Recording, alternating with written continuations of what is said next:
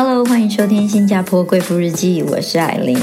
我真的太开心了，对于玄彬跟孙艺珍在一起这个消息，从一月一号发布他们在一起的消息到现在，每天的 Facebook 跟 Instagram 上都会看到他们的照片啊、影音啊、新闻等等。但是呢，你也不会觉得烦，你越看就觉得哦莫哦莫，太开心了，爱过爱过，真的太幸福了。这个姨母笑都要笑到太阳穴去了。我觉得这个韩国媒体好厉害，就是每一年的一月一号，他们都会公布一对情侣。这一对他们公布的情侣呢，八九不离十，就是在一起了。所以我想，他们一定已经像警察办案一样，收集了很多证据，让你们没有办法去反驳或否认。那新闻一出之后，双方的经纪公司就像好像早就有预备一样了，很快就发布了声明。哎，是的，我们家义珍正在恋爱中。是的，我们家冰冰正在跟义珍恋爱中。讲的好像我是经纪人一样。我想大家啊，对这一对 couple 的祝福跟喜悦，绝大部分就是来自于《爱的迫降》，对吧？虽说二零二零年是一个低迷的一年，但是我们心灵还是有找到我们的支柱的。其中，《爱的迫降》就是我们心灵很大的一个支柱来源，right？我记得那时候看《爱的迫降》的时候啊，我的眼里是没有我老公的存在的。然后我看着电视，他坐在我后面，他如果叫我，我就会很厌烦，转头跟他说：“你不要讲话，我现在在听李正赫说话。”而且不只是我，那时候我跟好多妈妈朋友谈，他们也说：“对呀，边看韩剧就边觉得，哎呀，我老公怎么这个样子？你看看李正赫，再看看我老公。”然后我说：“对我真的边看呢，就边埋怨自己怎么那么早结婚，怎么嫁错人？知道我们真的病得不轻。”然后大家记得《爱的迫降》最后一集的最后一幕是玄彬抱着孙艺珍在那个大草原上，就是他搂着她，然后孙艺珍抬头，玄彬低头亲她嘛。看完之后，我朋友就说：“哎，你有没有看玄彬那一幕的锁骨好帅哦？”然后我说：“真的吗？”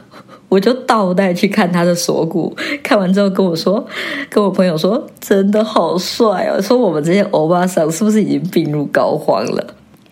所以，不论是这部的剧情写的太好，还是两个人的演技很好，或者是这两个人真的早就缘分来了，真的是要在一起了，所以大家看完后才会觉得说：“拜托你们在一起。”因为很多时候，那种迷哥迷妹的心理会是说：“我不管你在戏里跟谁谈恋爱，我希望你在戏外没有男女朋友。”然后很多艺人也很怕公布自己其实有恋爱对象，就怕遭到影迷或歌迷的反弹嘛。但是几乎每一个看完《爱的迫降》的人都拜托玄彬跟孙艺珍在一起，所以会不会是他们两个已经郎才女貌，然后摆明就是天作之合？那一条月老的线就已经已经清晰到连我们这些吃瓜民众都看得一清二楚了，所以我们就赶快拍手叫好，要鼓励他。然后昨天我就跟我老公讲这个事情的时候啊，他就说。可是你不觉得我们两个的爱情故事也很像偶像剧吗？然后我忽然就不知道怎么回答他。好，那这样好了，我大概来讲一下我跟我老公是怎么认识的。我们两个的故事的确是跟很多身边的朋友讲完后，他们都会说好像偶像剧哦。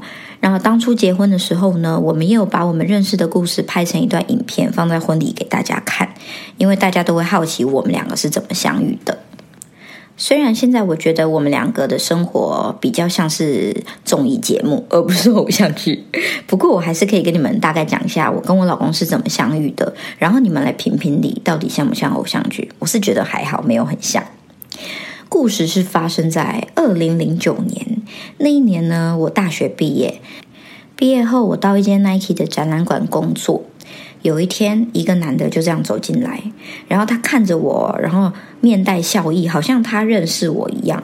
他就走进来，然后对着我说：“嘿，我记得你。”我那一刻就想说：“嘿，可是我不记得你。”但是我还是客套的跟他说：“哦，我好像对你也有印象。”不过你知道奇妙的点在哪吗？就是我说出这句话的时候，我的脑子里跑出了一个画面，是一个华人跟两个外国人在我们店里看展览的画面，但我没有联想到是他，我就跑出这个画面。接着聊一聊，他就说：“我其实上次有来，可是你们没有开门。”我就说哦，那可能你太早来了，我们比较晚开门，不然就是我们星期一是关门没有开的，你可能那一天来。他说哦好，然后他就有点支支吾吾，最后就说可以留个联络方式嘛，然后递给我一张名片。说也奇怪，我拿了他的名片，一面是印英文的，一面是印中文的。我一看到他中文名字的时候啊，我心里就有一种冰崩冰崩的感觉，很奇妙。也不知道为什么，就是看到这个名字忽然很有感这样子，然后我就留了 MSN，那个时候还是 MSN 的年代，留了之后他就心满意足的离开了我们的店。我同事就跟我说：“诶，那个男的怎么又来了？”我说：“怎么了？你认识他吗？”他说：“没有啊，刚刚你在后面仓库的时候，他有进来，然后他就在店里面晃啊晃，也不知道在看什么，好像在找人或在等人，最后他就他就走了。”我就想说：“哇，那他可能真的是。”为了我来的，因为他已经进来两次了。好，这是我这边的故事。我老公那边的故事是说呢，他九月份的时候就先来台湾了。那个时候他跟两个外国朋友来台湾过他的生日。有一天在东区走的时候，就发现我们的展览馆很特别，就跟他朋友一起进来逛。那那个时候刚好就是遇到我为他们讲解。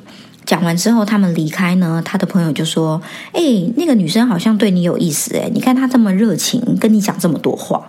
我这里真的要插个话，那是我的工作好吗？你们不要自我感觉那么良好，就是跟你们讲话的人，服务业的人就是对你们有意思。我只能说，这个外国朋友真的是有一点，你知道，自我感觉太良好了。但我老公是说，我是觉得他蛮可爱的这样子，所以他就。”把我放在他心里了。那过两天他要回香港了，回香港前他就想说来跟我要个联系方式好了。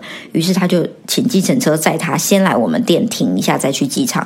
可是那个时候就店就没开，他可能太早来，所以他就很失望的回去了。回去之后呢？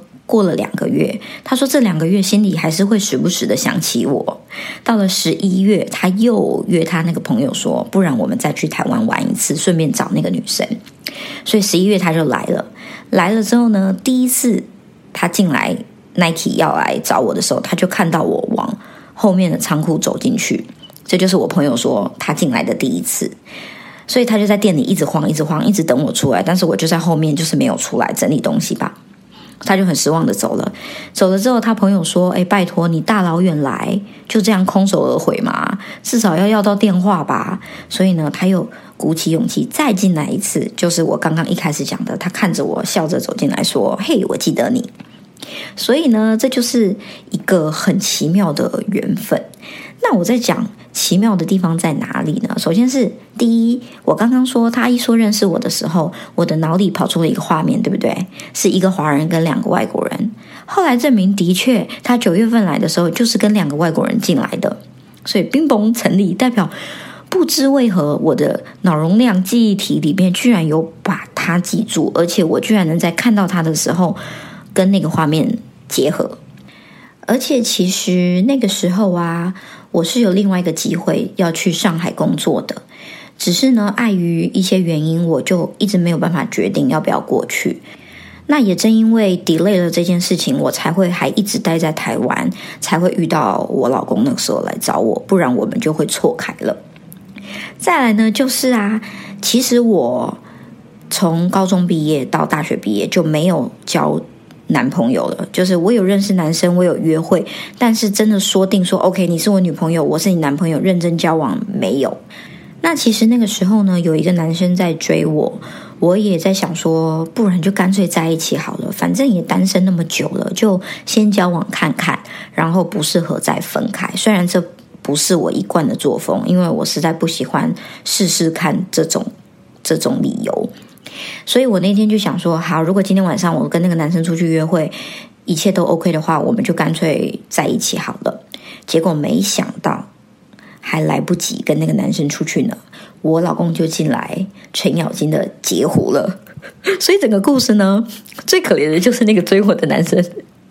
我们那一次交换了 MSN 之后就开始聊天，其实我没有抱太大的希望，因为我后来仔细看他的名片，发现说，哦，原来他住在香港。远距离实在是有点麻烦，我就想说，那应该也是没戏唱这样子。没想到我们 MSN 聊了一个多月，到十二月后，我老公又回来台湾。那那一次我们就比较多时间可以一起出去玩啊什么的。那最后呢，他要回香港前，我就不知道哪来的一个傻胆，就问他说：“那你希望我用什么身份等你啊？等你下次再来台湾？”他就说：“女朋友啊。”我就想说：“帅哦，帅气哦。”因为以往我约会过的男生啊。就是很不愿意给这个明确的答案。那我是那种我不喜欢跟你模模糊糊一直搞暧昧的。你要么就跟我确定关系，不然我这样好像也不能去跟别人约会。可是你也不算我男朋友，所以我还蛮怎么说欣赏我老公这种 guts 的。就从那一刻起，我们就是男女朋友，一路走到今天十一年。我们婚礼的那个交往影片的脚本是我写的。一开头的第一句话，我就这么说：关于真爱，其实就是等待，等缘分，等时机，等人。因为对我来讲，也许我的感情观比较保守一点，但我从来就不是想要一直交男朋友、一直尝试的人。我会很知道我自己要什么样的人，然后呢，确定了跟你在一起之后，我就想好好跟你在一起。那如果我一直没有遇到这样的人的话，我也不急不徐的慢慢等，虽然有时候真的等得很辛苦，等得很无助，甚至我都怀疑我自己会不会就这样单身下去。可是缘分这个东西来的时候啊，因为你看不到缘分，所以他来的时候呢，你真的是无法预料，但是你就是知道是他。那个时候，你不会强求，你不会将就，你也不会委曲求全，一切会很自然、很自然的发生。你也会在一个很舒服的状态进入到感情里，然后跟这个人在一起。我觉得，嗯，我很感谢我老公找到我。我有时候都说是他找到我的，因为我就是被动的站在那里，他走进来了，而且他不是来了第一次，他来了好几次。虽然说在一起十一年后。我们的爱情从一开始爱的迫降般的偶像剧，到了现在比较像是《Running Man》这种搞笑节目，吵吵闹闹。但不变的是，这两者都有抚慰人心、会心一笑的效果，对吧？最后呢，我想跟那些还是单身的女性说，在真爱来敲你的门之前呢，就先过好自己快乐的日子。尽量的去充实自己，把自己变成一个更好的人。物以类聚，自然你也会吸引到很好的人来跟你相遇、相恋、相爱，然后一起生活过一辈子。新加坡贵妇日记，我们下次见喽，拜拜。